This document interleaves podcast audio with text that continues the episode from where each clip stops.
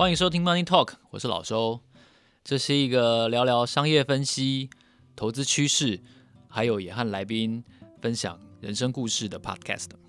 你可以在各个平台上面找到我，你也可以在 Instagram 上面搜寻 Our Money Talk，里面有我们关于各集节目的一些资讯，还有我个人偶尔的一些心情笔记。今天这一集呢，想要跟大家来聊一聊一个我从其他节目听到的主题。先说这个其他节目是什么节目呢？是现在目前 Apple 的商业类分类的第三名。今天看到的是第三名，叫做“小朋友学投资”。我从这个节目里面看到的一个主题，这个主题呢叫做“投资台股比较难，还是投资国际股市比较难？”我看到这几个字的时候，我毫无疑问。直觉就想说，哇塞，没错，终于有人把我想做的题目做出来了。那也很惭愧，我还没做出来，这个小朋友学投资就先做出来了。其实他们听也知道，他们绝对不是小孩子，因为他们听起来都是市场老手。我跟大家的意见一样，跟这几个主持人的意见一样，我也觉得绝对是台股比较难，绝对是台股。好，说两次，为什么是台股比较难呢？今天我想跟大家分享我的三个观察。虽然跟小朋友学投资也许不尽相同哦，但是里面有一些我们看到共同的问题是可以给大家参考的。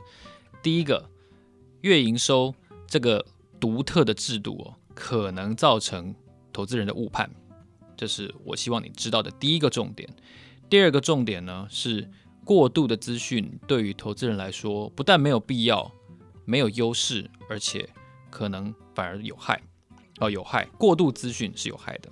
第三个，国际上没有人这样做，没有人公告月营收，全世界台湾独有的哦。所以，第一个，月营收是可能造成误判；第二个，对散户来说是没有用的过度资讯；第三个，国际上没有人这样做。这是今天这一集我想要告诉你，为什么做台股比做国际股市更难。那这个国际股市，我们当然就先以美股为做代表，因为在台湾，我相信做港股的人是比较少的。现在很多散户啊，这个打开手机都是看国际股市，看昨天 Apple，看特特斯拉，然后看 GameStop。现在我就来讲一下，好，为什么台股比较困难呢？因为小朋友学投资，如果这一集你有听的话，你会听到他们介绍说，其实台湾有一个全世界独一无二的制度，就是公布月营收。什么时候公布呢？每个月的十号会公布上一个月的月营收。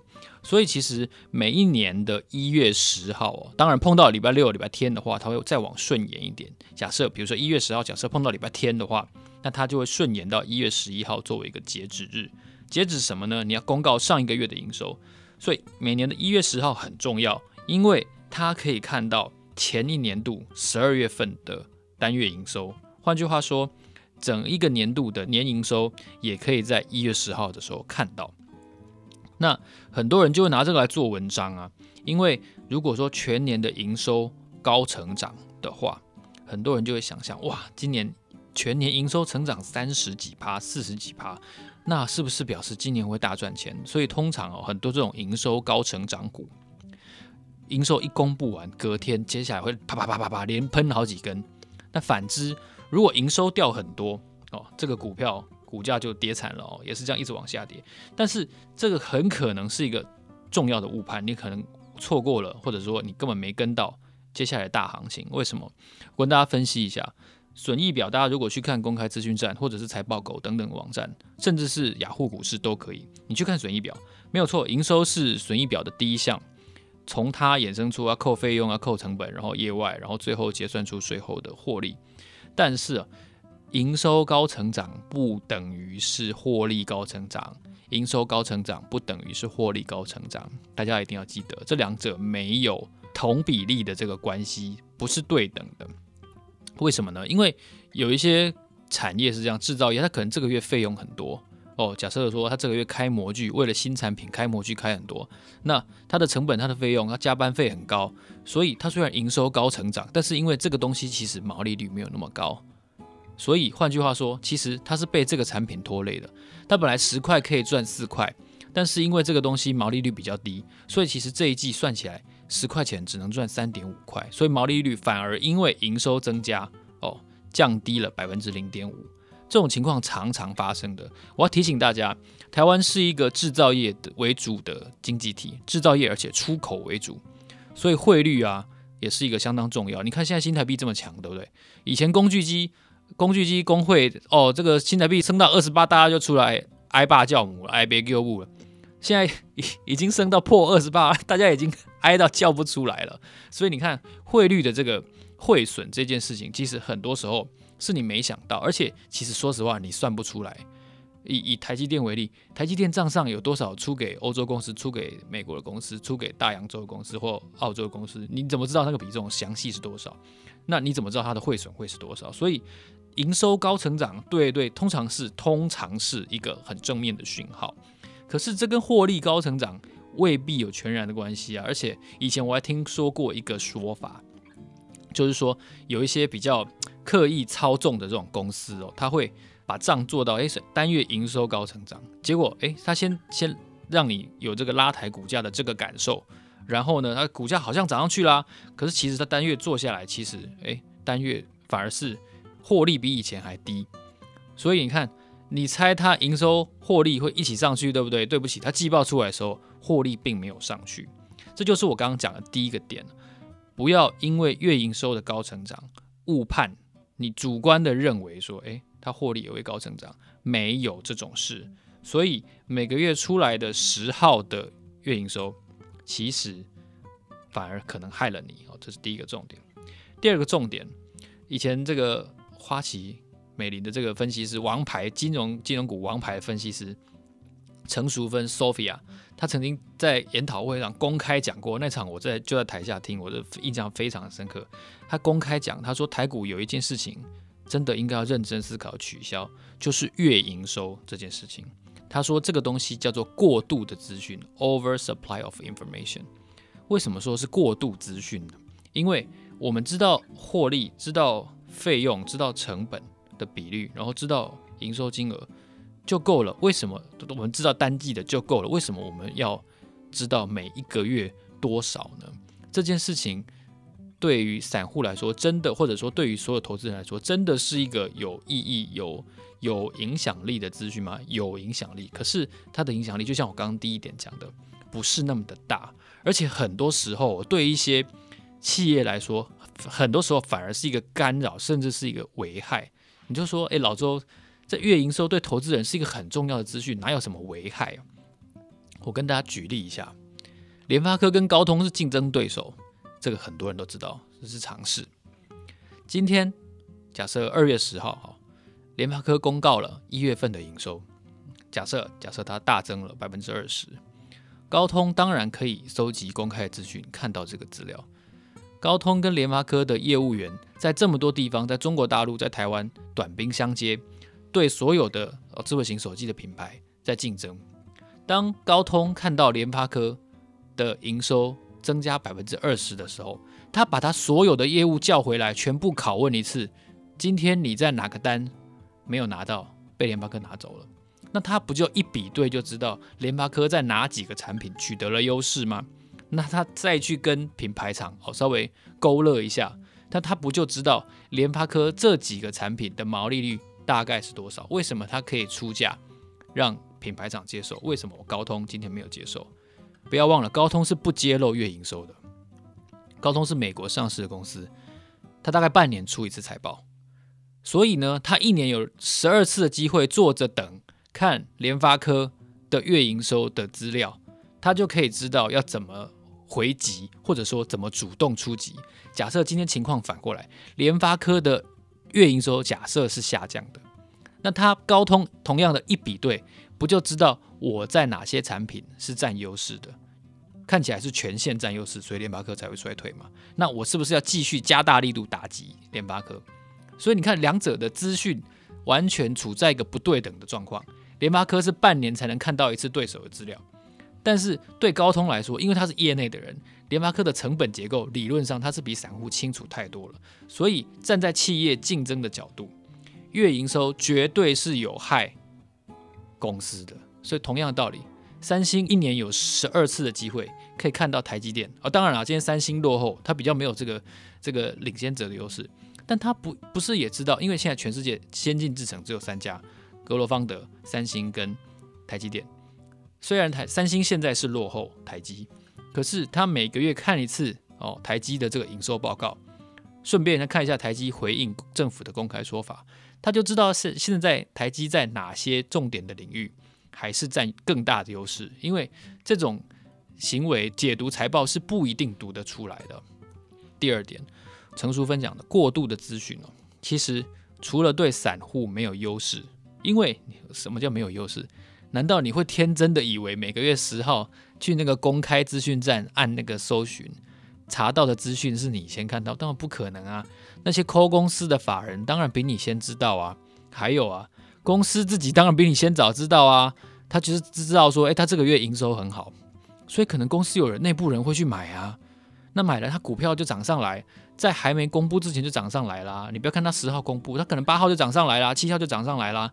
那你怎么会是领先的呢？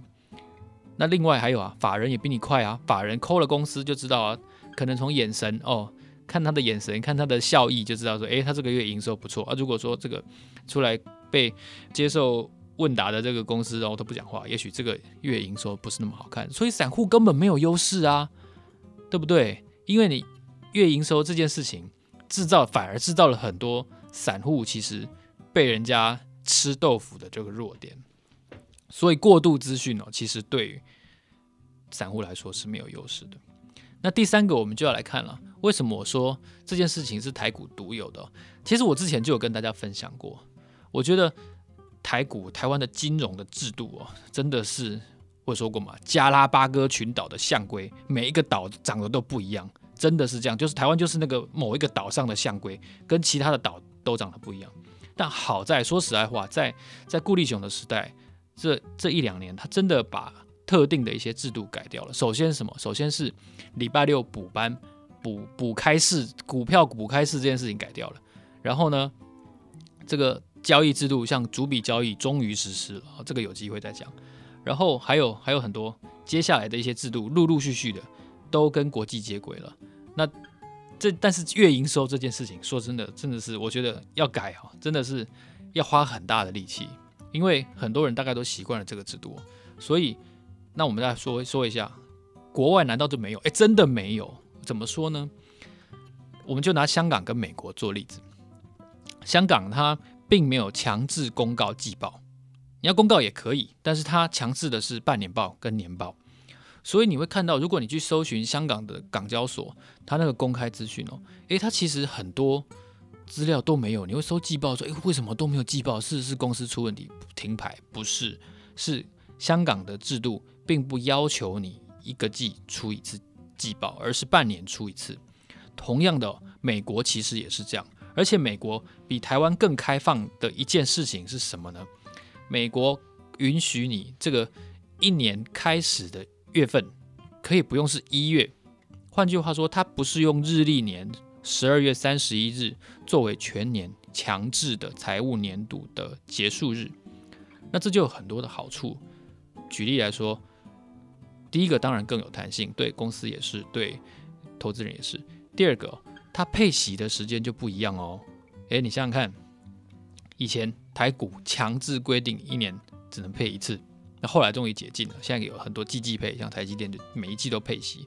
可是，如果大家都在一年只能配息的一次的情况下，那都在七八九月配息，那很多大股东要避税，是不是就在四五六月先把股票卖掉，先弃息？那很很容易造成这股价一下子就回不去了。所以，所以散户其实不了解其中这个道理。那回头来说，为什么香港、美国这些呃交易所都已经开了一百年以上的哦，港交所、港股是一百多年的制度？为什么这些老牌的世界金融中心的交易所，他们都不要求哦要披露季报？其实我跟大家要提醒一件事情，其实如果披露的资讯它期间越短，它其实对你的交易是越不利的。换句话说，你如果一年只能披露一次的话，你就会等它一年，对不对？你要你要研究完之后，你要看它下一年有没有好，那你就会持有一年。那反之。假设台股，我们今天假设它会出周营收，不要说月营收，假设出单周的营收的话，你就会用一个礼拜为单位来 trading 这些股票。一个啊，它上个礼拜营收下跌了，所以它接下来业绩会不好。你会不会觉得这句话很好笑？如果你会觉得这句话很好笑的话，同样的月营收对你来说应该也很好笑。那对港股、对美股的投资人来说也是大惑不解的。为什么呢？因为他们倾向比较长期的决策。为什么？因为他们的制度要求。我只要半年、一年出一次财报，看到就可以了，而不是一季做一次。因为越短期间的财务资讯，有可能诱导你做越短期间的决策。那我们散户其实是没有任何资讯优势的哦。所以，如果你越把这些短期间的资讯当成是重点来解读的话，你很容易就犯错了。加上，如果你对财报又不了解，而你不知道说哦，营收高增长不一定是高获利的话。哇，那你买下去利流稀啊，真的。所以根据这三点，如果你回去思考一下，你就会发现，其实我们应该要慢慢的把这个营收的重要性放下。营收很重要，但不是唯一。所以你一定要思考一下，如果二零二一年你想要在你的哦财务决策、在投资决策上有所进展的话，你就要学到，营收其实是一个陷阱。今天我非常希望把这个营收这个观念啊，因为我听了一集哦，现在当红的 Podcast，我也做了我自己的思考啊、呃。其实我今天有邀请小朋友学投资来，但是因为刚好他们今天都要上班，所以时间上不能配合。我也希望有机会能够跟这两个跟布鲁啊他们来聊一下彼此之间对于投资的这个观点。如果你喜欢这集节目的话呢，请你在 Apple Podcast 给我写一个评论，我非常期待看到大家的评论。那我也会在节目上呢，陆续的跟大家分享。我是老周，非常谢谢你收听 Money Talk，我们下一期见，拜拜。